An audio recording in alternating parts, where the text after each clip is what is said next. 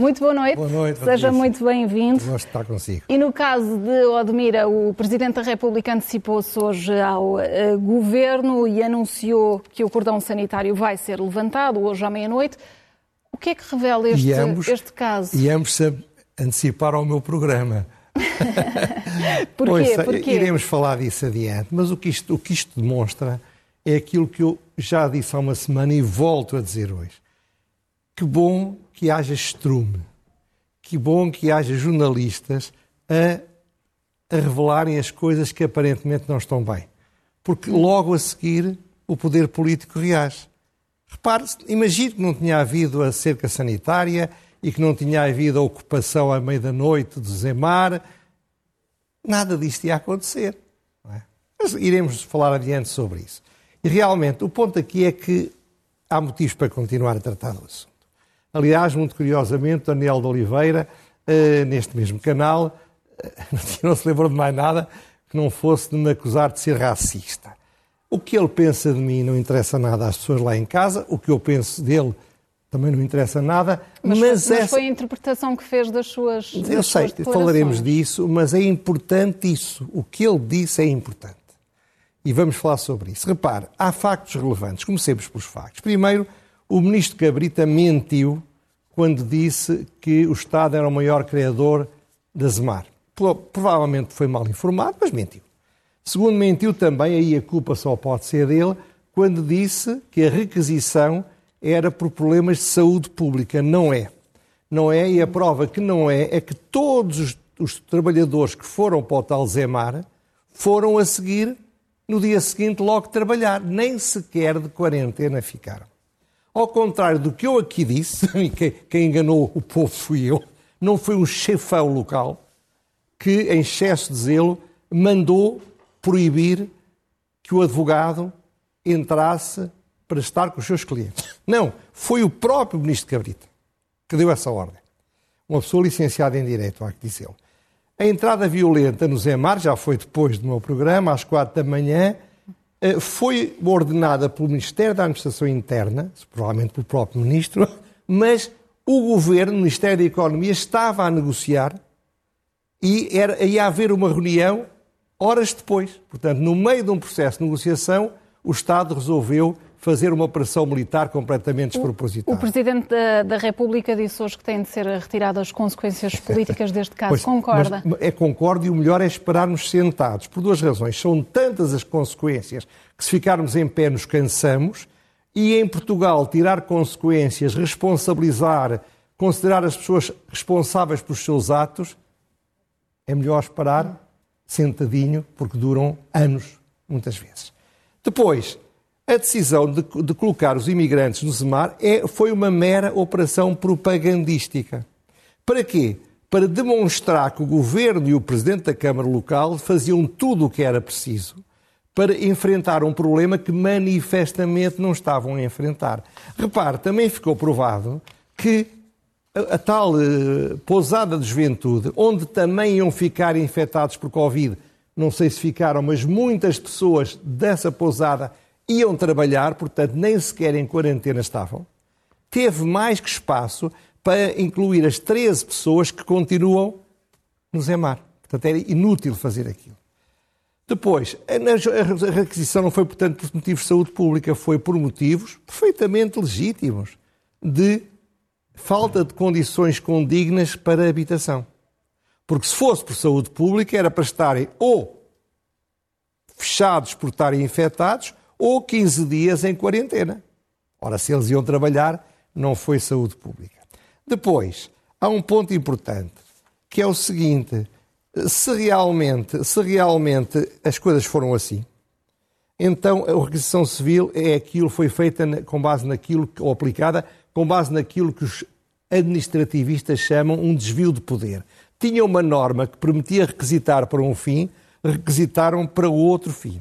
Outra coisa que é bom registar, soube que os imigrantes foram, e era o que faltava que não fossem, mas, mas é saudável, foram muito bem tratados, muito bem recebidos, muito apoiados pelas pessoas que vivem ali. Portanto, são pessoas decentes, são pessoas normais, não são racistas. Depois, ninguém informou os imigrantes, também ficou provado, Porquê é que iam ser acordados à meia-da-noite para serem deslocados? Ninguém lhes pediu a opinião, ninguém antecipou as consequências que para eles ocorreriam daquela localização. Como, aliás, as televisões disseram, havia pessoas que tinham empregos perto e que perderam a possibilidade de ir ao emprego ou tinham a possibilidade de pôr os filhos nas creches e não podiam pôr mais os filhos na creche. Mais, mais de metade, já o disse, foram embora. Portanto, não era preciso. Foram embora logo no dia seguinte. E, aliás, ainda hoje uma pessoa me escreveu a dizer, não sei se é verdade, mas penso que sim, não havia nenhuma razão para me mentirem, portanto, que há um lar de estudantes em Odmira, que está fechado há anos, podia ter sido adaptado há muito tempo para colocar imigrantes em dificuldades. Ora bem, é neste contexto que surge a tal teoria do racismo. E qual é a teoria do racismo? A teoria do racismo resulta da seguinte questão.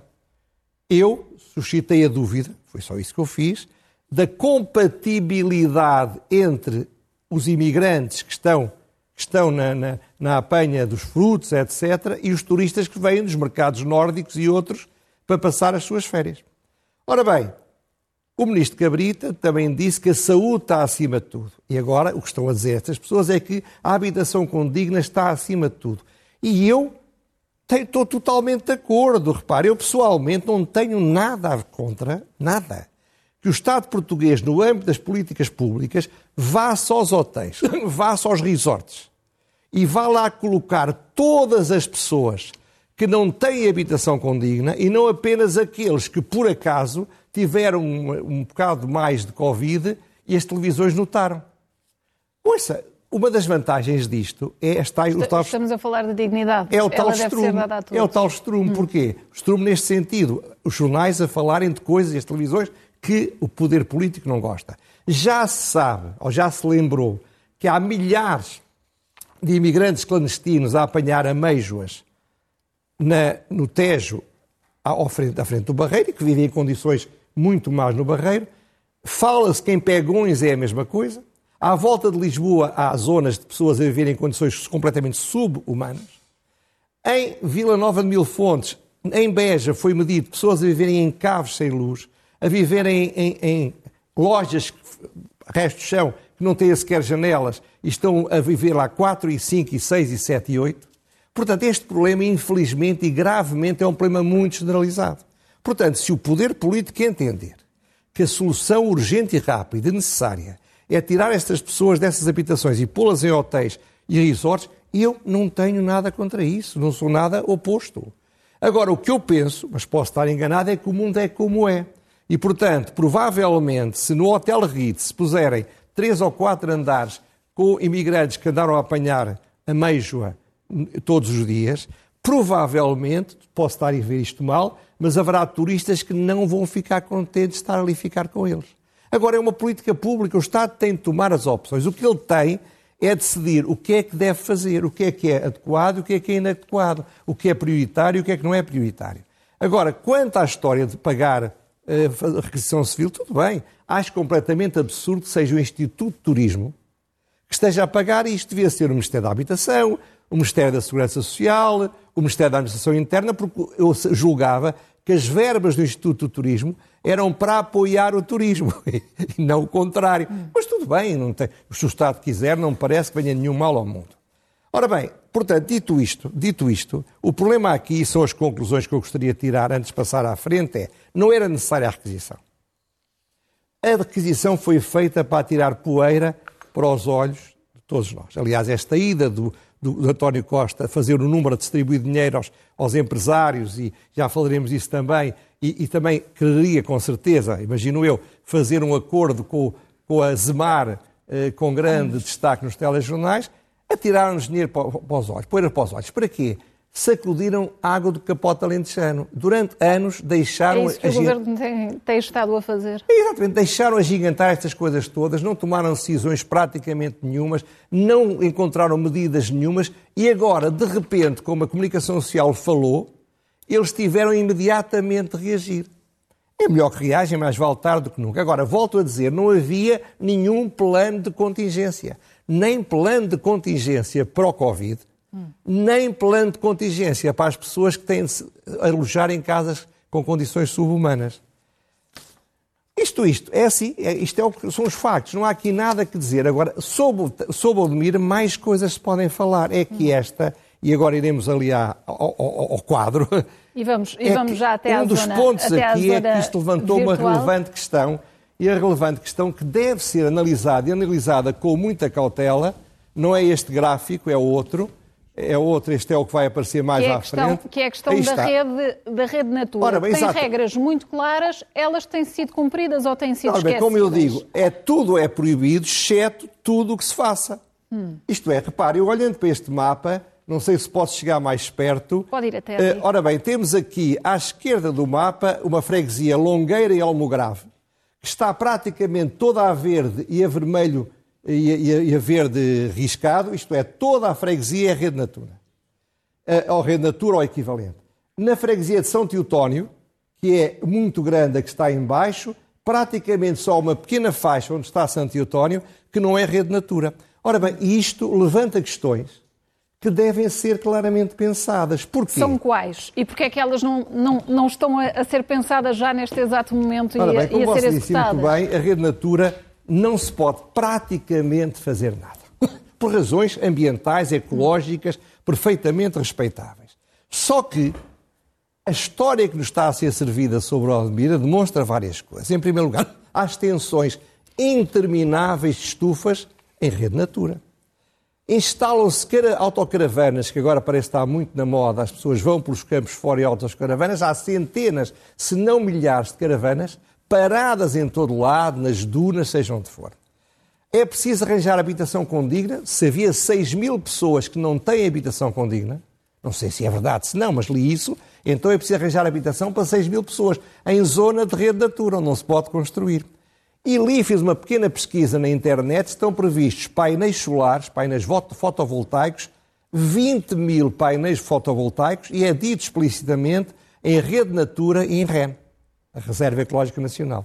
Ora bem, todas estas utilizações, ou porque são boas para o lazer das pessoas, ou para o desenvolvimento económico deste país, são muito importantes. Haver turismo na zona de Odmir é muito importante, haver estufas, com certeza que é também para a exportação, ha- haver painéis fotovoltaicos também. Agora, o que não é possível é todos estes usos, usos são incompatíveis entre si e são incompatíveis com a rede natura.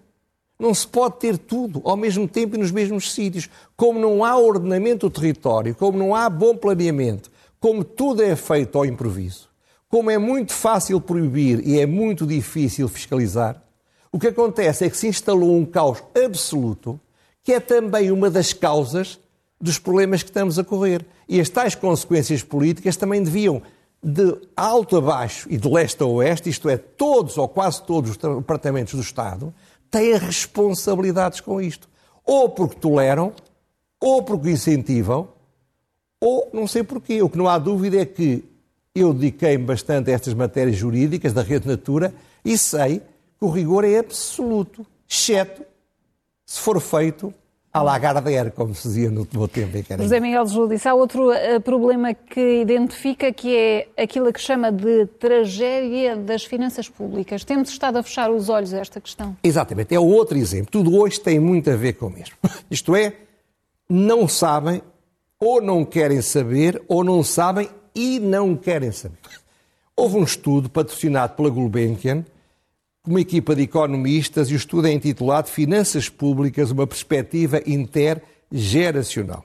O estudo tem 86 páginas, eu folhei com franqueza, não tive tempo para o ler todo, mas basta referir quatro ou cinco linhas para perceber aquilo que estamos a falar. Então eu vou ler. Para assegurar a longo prazo a sustentabilidade das finanças públicas, será necessário reduzir já e permanentemente a despesa pública em 19% do total ou aumentar a carga fiscal sobre os portugueses em 22%. E quanto mais tarde se fizer isto, pior. Se não fizermos já, ainda vai ser pior a necessidade de aumentar impostos ou de reduzir o peso do Estado. Ora bem, vai agora aparecer um mapa, não vale a pena estarmos sempre a levantar para você não se cansar, mas nós somos o quinto país da Europa que tem uma carga fiscal mais alta, a carga marginal mais alta sobre as famílias A quinta. E que não é só sobre as mais ricas, é todos, isto é, todo o sistema social, embora seja progressivo, eu tenho dito aqui, a partir de 50 mil euros, Portugal é o país da Europa, o país da OCDE, peço desculpa, que tem uma, uma taxa aplicável ao aumento maior. Ora bem, mas não é só isso. No IVA, olhando para o IVA, nós somos o sétimo país da Europa que tem um IVA mais elevado. E a Europa são 27, como sabe. Além disso, ou apesar disso, ou por causa disso, somos o 19 país em 27 com mais baixo PIB per capita em paridade de poder de compra. E, brevemente, quatro países, já falámos aqui várias vezes disso, a Polónia, a Hungria, uhum. a Eslováquia e a Letónia, vão-nos passar à frente. Passaremos brevemente a ser o 23º em 27. Ora, isto é, somos o país mais, com mais impostos, quer impostos indiretos, quer impostos sobre rendimento, mas, apesar disso, ou por causa disso, somos um dos países mais pobres da Europa. E qual seria a alternativa? Ora bem, é, o problema é isto, é que aumentar, aumentar 22% dos impostos tem um efeito óbvio. Quem puder emigrar, imigra.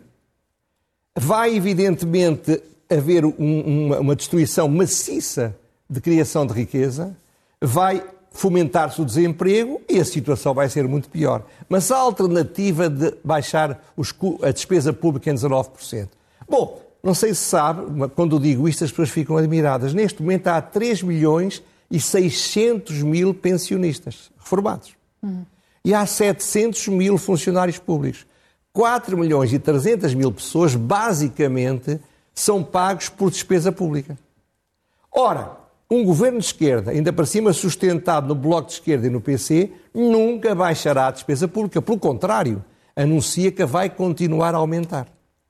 Ora, será um suicídio político quem fizer, quem a propuser, baixar a despesa pública. Hum. E ninguém se suicida a curto prazo por causa dos problemas do país a médio e a longo prazo. Mas este estudo pode ter aqui um, um, cenário um pouco exagerado. Pois, mas imaginemos que é. Imaginemos que é exagerado, com certeza, os economistas são os exagerados. Agora, repare, vamos pôr metade.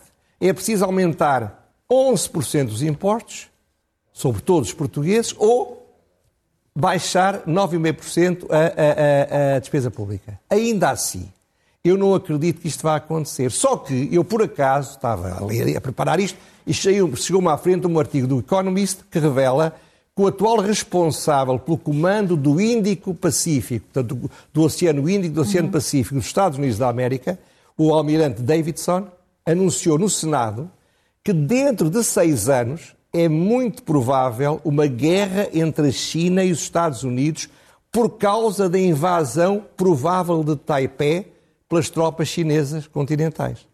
Portanto, quando há um momento de grande pessimismo, não há nada como trazer um pessimismo maior. Portanto, em função do que se pode passar em Taipei, o melhor é não nos preocuparmos com, as, com a tragédia de, de, das finanças públicas. Agora, infelizmente, um político pensa para dois anos, na melhor das hipóteses, para quatro anos. Portanto, eu não acredito que vá ser feito coisa nenhuma. Por isso é que esses estudos, exagerados ou não, são muito importantes. E eu creio que o que vai acontecer, infelizmente, é que cada vez mais os mais novos que podem vão emigrar. E isso torna cada vez pior a sustentabilidade das finanças públicas. E o que é também importante, José Miguel Júdice, são as rubricas. Vamos começar pelo elogio.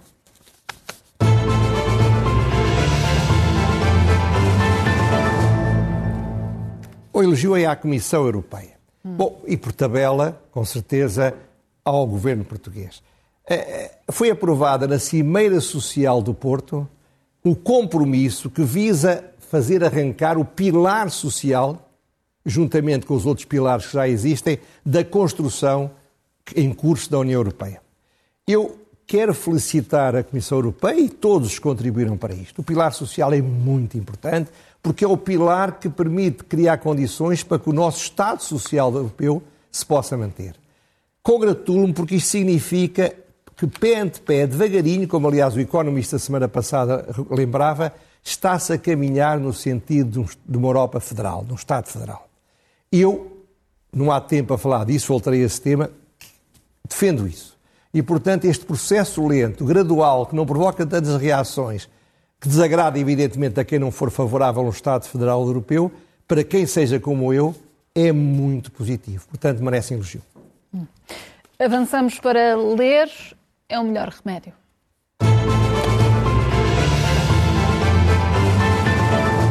É um livro, um livro do jornalista, uh, gestor cultural, uh, António Mega Ferreira, chamado Desamigados, ou Como Cancelar Amizades Sem Carregar no Botão. Eu quero deixar um registro de interesses. Há muitos anos que sou amigo e admirador do Mega Ferreira. Este livro foi, foi incentivado por ele ver um amigo dele a, a desamigar-se, parece que é assim que se diz, no Facebook de uma pessoa que disse qualquer coisa ou fez qualquer coisa que ele não gostou. Então o que é que ele fez? Fez um livro muito divertido, muito bem escrito, muito erudito, mas muito acessível, a 11 casos de 11 pares de amigos, desde o César e o Brutus, Júlio César e o Brutus, na Antiguidade Clássica, até o Vargas Llosa e o Garcia Marques, no nosso tempo, que tiveram histórias de grandes amizades que um dia acabaram. Leiam, que não se vão arrepender. Vamos saber qual é a pergunta sem resposta.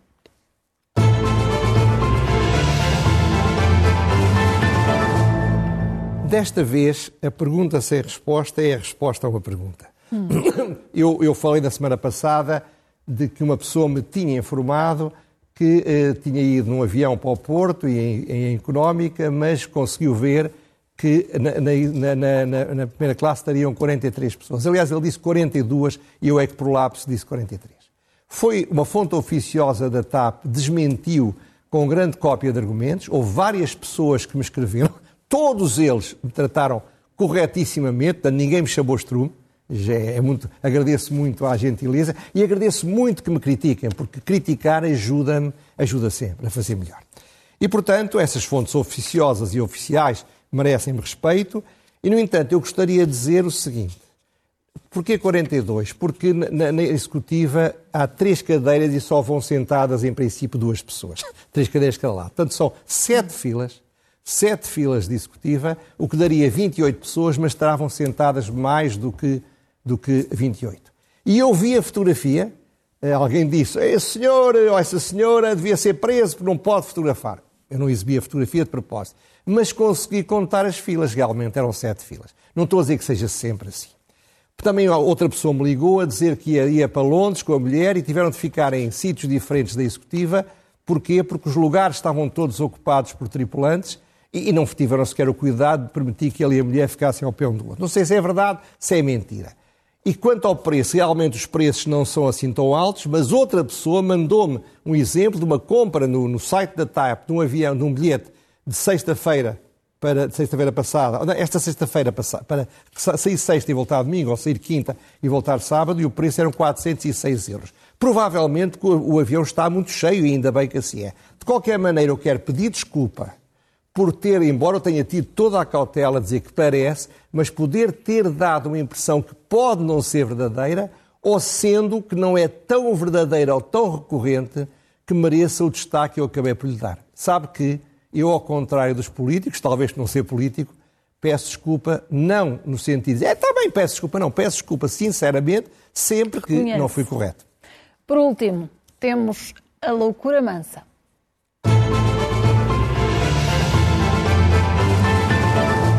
Por fim, não, que ainda quer que me diga qual é o resultado do Sporting. Ah, já lhe digo, vou, já vou abrir digo. uma exceção, vou falar de futebol no já programa. Lhe digo. Ora bem, loucura mansa. O António Costa, lembram-se lá em casa, atirou-se ao Rio e uma das coisas que disse foi que, para Rio, diz ele aos jornalistas, como sabe, há duas categorias profissionais que ele odeia. Uns são os jornalistas e a outra são os magistrados. Bom, ele deu entrevista dois ou três dias depois, o secretário de Estado de Energia, João Galamba, parece estar ligado à corrente, sempre a mandar tweets, é uma espécie de Trump à portuguesa, veio chamar Strume, já falámos de Strume várias vezes, Strume é bom, faz desenvolver alfaces de boa qualidade, não é? Ora bem, chamar Strume uh, ao trabalho de uma jornalista. Por isso, isto ou é uma loucura total, porque evidentemente eu chamar Strume a um jornalista não tem importância nenhuma. Era, era apenas má educação. Mas um político é, é, é uma forma de ameaça implícita. Sobretudo quando a jornalista trabalha, julgo saber eu, na, na televisão pública. Uhum. Ora bem, ou ele está louco, ou então ele está vendido ao Rui Rio. Porque a melhor coisa que o Rio precisava era dois dias depois do António Costa dizer que ele odeia os jornalistas, haver um membro do governo do António Costa, sem lhe acontecer nada, a, a, a dizer a mesma coisa de um jornalista. Ora bem, era um dos casos em que se impunha também um pedido de desculpas. É claro, mas claro, apareceu, apareceu o, ministro, o ministro mais ou menos a pedir umas desculpas farrapadas, quando a única coisa que era, todos nós cometemos erros, eu já, já disse às vezes aqui coisas que me excedi, por exemplo, na semana passada chamei Palermo ao Ministro da Administração Interna. Tive imensos elogios, mas eu não devia ter chamado. Hum. É, lamento, foi um erro meu. Agora, e peço desculpa ao Sr. Ministro. Agora, de facto, um político não pede desculpa. Agora, era a altura, se parafraseando aquela candidata do PSD na Amadora, não para exterminar os membros do seu governo, claro, mas para começar a remodelá-lo, porque são tantas as atrapalhadas, tanta má imagem que dá, tanto tempo que o pobre Primeiro-Ministro perde a tentar apagar fogos são causados pelos seus ministros e pelos seus secretários de Estado, que, para bem do país também, arranjem novos. Pelo menos durante algum tempo, se calhar não vão dizer tanto disparate. José Miguel Júlio disse, vamos ao futebol ao longo da nossa conversa. Estivemos então, a receber é algumas, algumas, imagens do exterior, das imediações do estádio de Alvalade, onde foram registados alguns confrontos. Já lá vamos. Relativamente ao resultado, está 1 a 0. O Sporting vai vencendo o Boa Vista, Ótimo. está assim mais perto Ótimo. eu, eu não sou do Sporting, sou do Benfica e da Académica, mas eu gosto, estou contente que o Sporting ganhe. Porquê? Porque é bom para o desporto que haja maior concorrência pelo menos que ganhe agora e daqui a 19 anos, não estou a brincar, ganhe quando merecer ganhar. Ora bem, e portanto é evidente que não tenho nenhum espectador do Sporting a ouvir-me hoje, a paciência, eh, percebo que outros valores mais altos se levantam, mas queria aqui, fugindo, criando uma exceção, porque eu nunca falo de futebol neste programa, há, há programas muito melhores do que o meu para isso, queria aqui, evidentemente, felicitar o treinador, os jogadores e, a equipa e, e, e o clube por este resultado que é, é, é muito bom. Se assim se confirmar, fará história esta noite. José Miguel Júdice, boa noite. Boa noite também. Até para, até para a semana. Muito obrigado.